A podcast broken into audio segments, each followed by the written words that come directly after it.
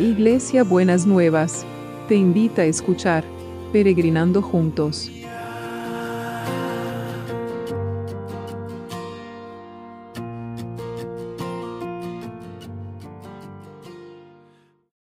Buenos días mis peregrinos y peregrinas, ¿cómo andamos para empezar este miércoles que el Señor ha preparado? Espero que bien, que estemos en, paz, que estemos escuchando estas buenas noticias que vamos recibiendo, eh, que estamos, que las cosas se están moviendo, entonces se están moviendo, así que en, en las sanidades, en los trabajos, está, en, los juicios que se están moviendo, en todo se está moviendo para bien, para bien.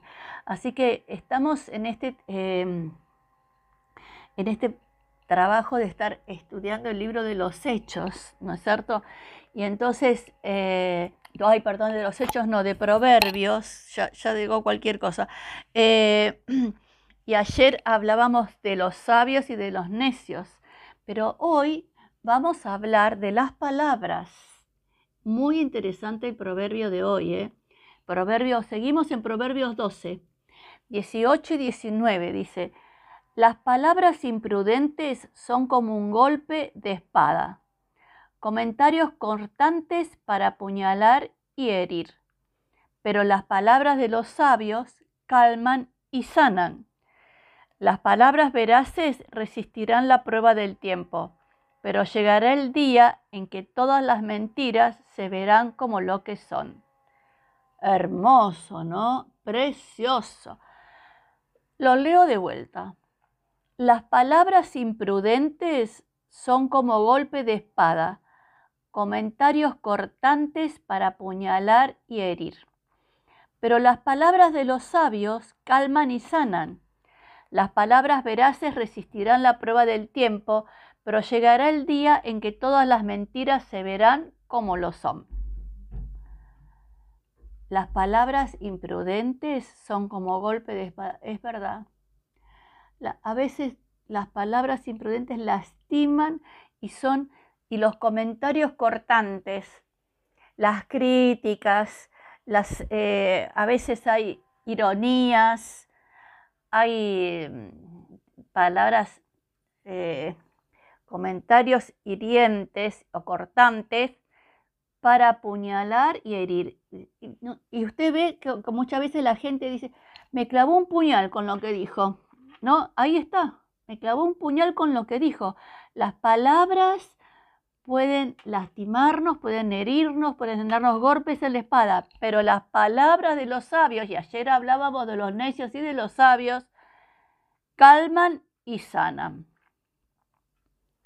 Entonces, tengamos en cuenta lo que hablamos y lo que decimos con nuestras palabras. Usted sabe que las palabras crean realidades. Crean, porque uno cuando declara algo, cuando habla algo, está abriendo el espacio para que eso se concrete. Cuando yo le digo a una persona que Dios la bendiga, que el Señor te, te bendiga con la salud, cuando oramos para bendecir, Estamos generando ese espacio, abriendo ese espacio para que las palabras puedan traer fruto a donde fueron enviadas, porque la Biblia dice que la palabra de Dios no vuelve vacía, sino que da el fruto para el cual fue enviada, ¿entiendes? Entonces, un fruto, ¿dónde crece un fruto? En una tierra que se sembró algo, se sembraron las palabras. Entonces, las palabras sembradas traen pueden sanar y calmar o pueden herir y lastimar. Y entonces las palabras, cuando uno declara el bien para el otro, es como un anuncio profético. Pero también cuando uno declara el mal para el otro o declara el mal, eh, tiene que, tiene que eh, poder estar eh, tener cuidado porque es como está declarando como una profecía negativa. Entonces, tenemos que tener cuidado con las palabras porque crean realidades para un lado o para el otro. Entonces, eh, Señor, en el nombre de Jesús, en el nombre de Jesús, que nosotros seamos conscientes de las palabras que decimos, Señor, que no, eh, que no eh, sean palabras imprudentes que lastiman y dañan, sino que sean palabras sabias, que declaremos la verdad, que digamos la verdad, Señor, en el nombre de Jesús, en el nombre de Jesús, Padre, y también declaramos que vos vas a traer el bien, declaramos palabras de bien, Señor. Tu voluntad, Padre, es hacer el bien a las personas. Por eso te pedimos que eh, puedas desatar este bienestar físico, emocional y espiritual en todos los que están necesitando. Señor, orábamos ayer por, los enfermos mentales, que vos les devuelvas la luz y la verdad a, esos, eh, a esas mentes y que te devuelvas la salud emocional, Señor.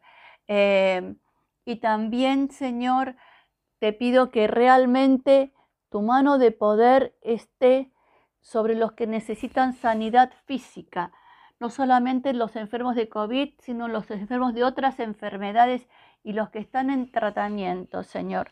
Oramos por los que están en tratamiento, para que vos, distintos tipos de tratamientos, y que puedas, Señor, estar eh, liberando a cada uno y a cada una de los efectos secundarios de, de las medicaciones que toman. Señor, que no traigan mal a su cuerpo, sino que traigan bienestar en el nombre de Jesús en el nombre de Jesús.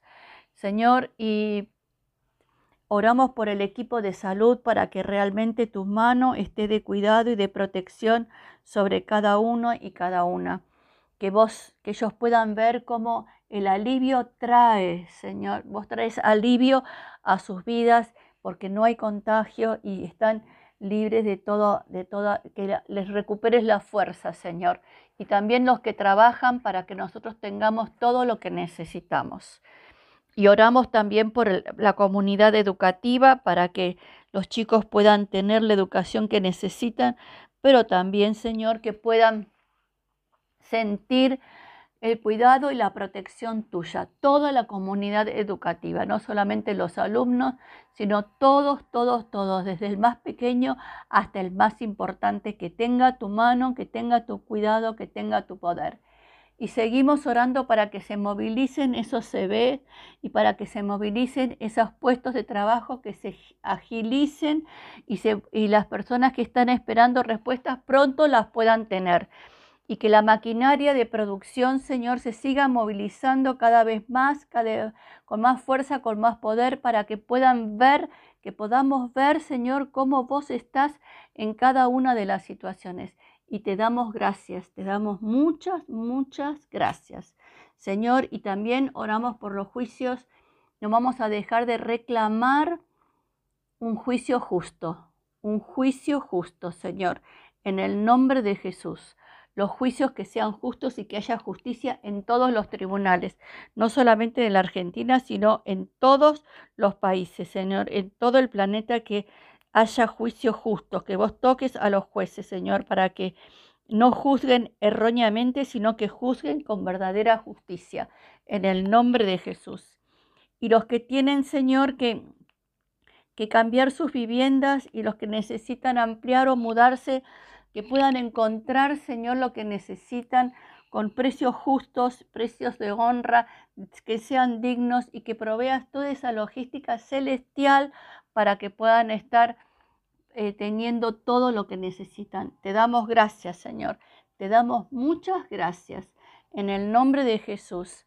Amén y amén. Y bueno, ¿y cómo va a ser el abrazo de hoy? Bueno, el abrazo de hoy va a ser así. Mire, mire cómo va a ser el abrazo de hoy. En cuanto a mí, te cantaré cuando el Señor nos abraza, nosotros le decimos. En cuanto a mí, te cantaré por la mañana y anunciaré en voz el cuello tu amor y tu poder. Pues tú has sido mi protección, mi refugio en momentos de angustia. A ti cantaré himnos, Dios mío, pues tú eres mi fortaleza y protección. Tú eres el Dios que me ama. Mire qué precioso, qué precioso. Se lo leo de vuelta. En cuanto a mí te cantaré por la mañana y anunciaré en voz en cuello tu amor y tu poder, pues tú has sido mi protección, mi refugio en momentos de angustia. A ti cantaré himnos, Dios mío, pues tú eres mi fortaleza y protección. Tú eres el Dios que me ama. Hermoso abrazo, hermoso abrazo. Así que de ese abrazo de oso que usted le dio al Señor y el Señor se lo devuelve. El abrazo del Señor de oso se lo devuelve. Muy bien, besito enorme y hasta mañana jueves.